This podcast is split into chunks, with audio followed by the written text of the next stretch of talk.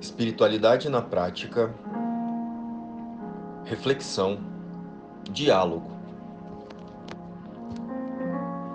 Diálogo. A falta de diálogo é capaz de transformar duas pessoas que se conhecem muito, que se conhecem muito bem, em dois estranhos. Diálogo é algo que temos que construir. É a ponte mais segura para o entendimento. Olá, queridos. Estão todos bem? O tema de hoje é algo que praticamos a todo momento. Porém, será que estamos realmente dialogando e construindo pontes? Ou estamos o tempo todo manipulando as cenas e mantendo pensamentos privados?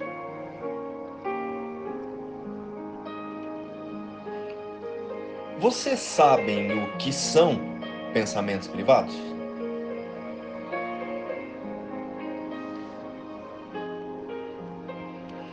Sabe aquela sensação quando estamos em uma conversa e temos aquela impressão que a pessoa está escondendo algo ou mentindo?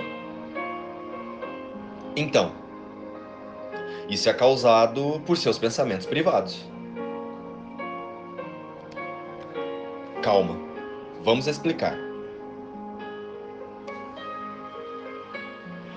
Os nossos pensamentos privados são aquelas falas que deixamos de dizer para mantermos a falsa harmonia nas relações. São os incômodos que sentimos e decidimos não expressar, em favor de algum ganho ilusório.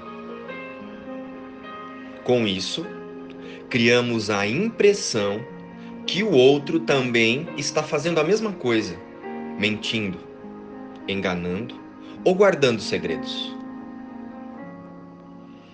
Se você anda tendo essa percepção, pare, olhe e escute os seus próprios pensamentos. Pode ser que você esteja projetando na cena algo que você mesmo faz, algo que você esconde. E com isso, você fica imaginando, com base no conteúdo da sua própria mente,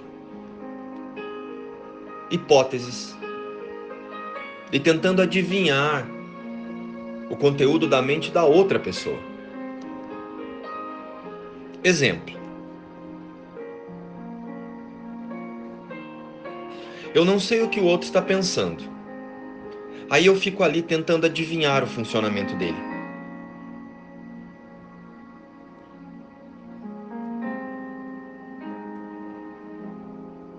Já fizeram isso?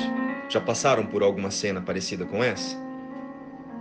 Então, e o porquê eu fico fazendo isso? Porque eu escondo coisas eu não tenho clareza com relação àquilo que eu sinto e o que eu manifesto nas cenas. E escolho manter os meus pensamentos privados. Então, vou projetar isso no mundo. E eu vou achar que as pessoas querem o tempo todo me enganar. Vamos olhar juntos para uma cena do nosso cotidiano. Preste atenção nesta situação hipotética. Quando a sua sogra vai à sua casa e começa a dar ordens, dizendo o que seria melhor, como você deveria fazer e etc. Neste momento surge um incômodo, não é? E o que você faz? Você diz a ela que o que você está fazendo é o melhor que você pode fazer naquele momento? Que você está mantendo ali a situação daquela forma porque ela é importante para você? Você convida sua sogra a ver o porquê da importância que ela está dando aos fatos? Resumindo, você olha para a cena com amorosidade e entende que as falas dela é o melhor que ela pode fazer, baseado nas crenças que ela valoriza? É isso que você faz? Se você faz alguma das sugestões acima, parabéns. Porém, a maioria de nós sente raiva, irritação e vergonha, medo de rejeição. Então, os pensamentos e sensações que surgem em nossas mentes a partir de situações como essas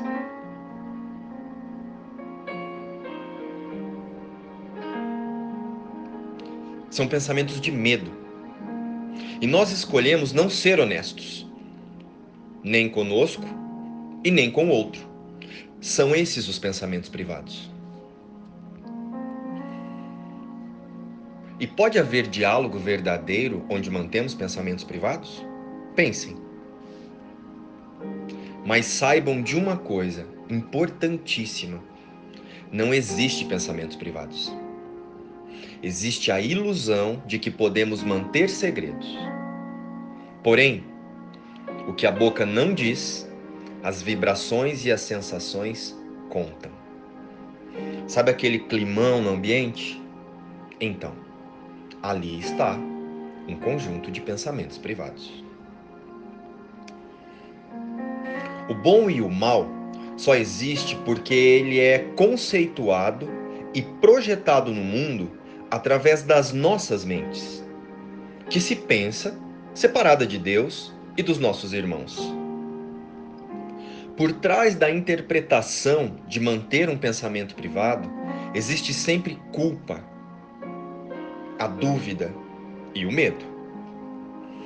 Por trás de todo pensamento privado existe uma decisão consciente entre despertar e morrer. Despertar para as dádivas do espírito, que é a nossa verdadeira realidade, ou morrer, alimentando a ideia de que o mundo das formas é a realidade do corpo. e que, por sermos indivíduos que estamos separados entre si, podemos criar as ilusões de bem-estar através das mentiras que contamos apenas a nós mesmos. Mas imaginamos que estamos contando para o outro. O diálogo verdadeiro é interno e intransferível você está sempre contando às pessoas o que você pensa sobre você, em tudo que diz. Estamos expressando somente o que pensamos ser e com isso projetamos as falas. O pensamento privado, por si só, são os diálogos que nós pensamos não poder compartilhar com todo mundo. Precisamos entender que, em última instância, o pensamento privado é algo que em realidade nem existe. Pois não existe nada fora da mente de Deus. E na mente de Deus, tudo é compartilhado.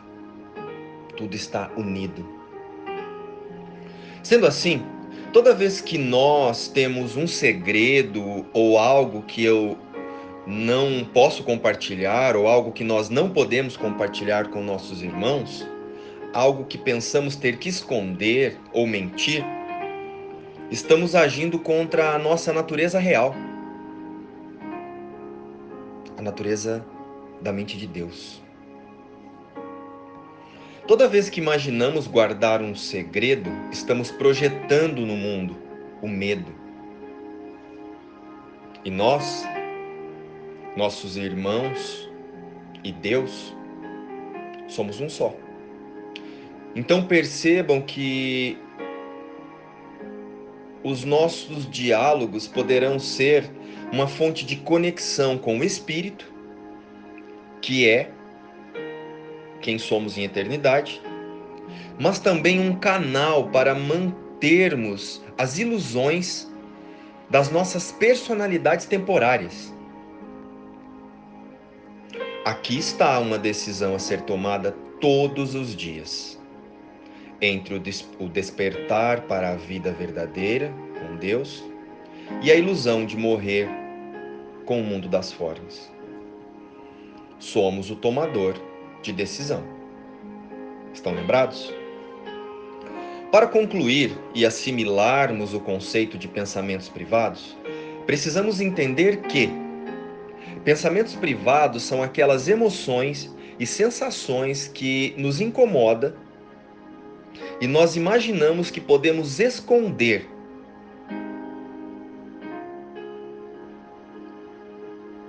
Incluímos também as sensações boas, pois é tudo que nós pensamos esconder das outras pessoas.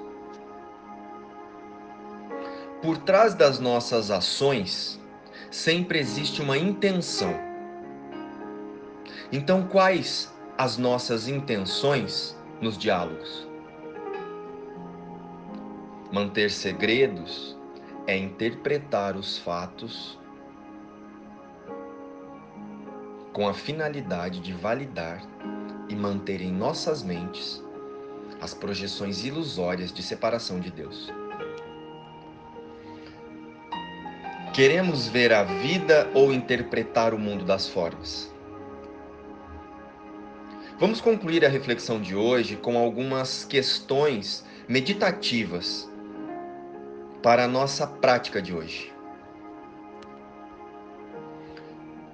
Hoje, ao participarmos dos diálogos, vamos observar o quanto você dá respostas automáticas e reativas. Essa resposta vem da verdade ou da minha interpretação da cena e dos fatos? Eu estou mantendo algum pensamento privado nesse diálogo? Por quê? Qual é a ilusão sobre mim e sobre esta cena que eu estou valorizando aqui? Qual a intenção por trás do que eu estou pensando? Qual é a ilusão por trás do que eu penso? E após, lembre-se, cada um de nós tem a sabedoria e o conhecimento que necessita em seu próprio interior. A escolha em acessá-la começa quando passamos a compartilhar os pensamentos de Deus, a verdade. E saiba que o mais importante em sermos o tomador de decisão é que não existe intermediário. Ou você está dando a mão para o Espírito Santo, ou você está dando a mão para o ego em todas as escolhas que você está fazendo. Não tem nada no meio do caminho entre a nossa escolha para o amor ou para o medo. Existe sempre uma decisão muito consciente em dar as mãos para o ego ou para o Espírito Santo. Bem, meus queridos, por hoje é isso. Dúvidas, angústias, ansiedades ou medos, não esqueçam que estamos juntos nesta jornada e estamos disponíveis para olharmos juntos para tudo isso. Agora vamos à prática final, com o objetivo de fixar em nossas mentes a única verdade sobre nós. Eu não sou um corpo. Eu sou livre, pois ainda sou como Deus me criou. e dizemos juntos, com toda a certeza dos nossos corações: A paz de Deus está brilhando em mim agora. Eu me aquietarei e deixarei que a terra se aquiete comigo. E nessa quietude nós acharemos a paz de Deus. Ela está dentro do meu coração, que dá testemunho do próprio Deus. Luz e paz.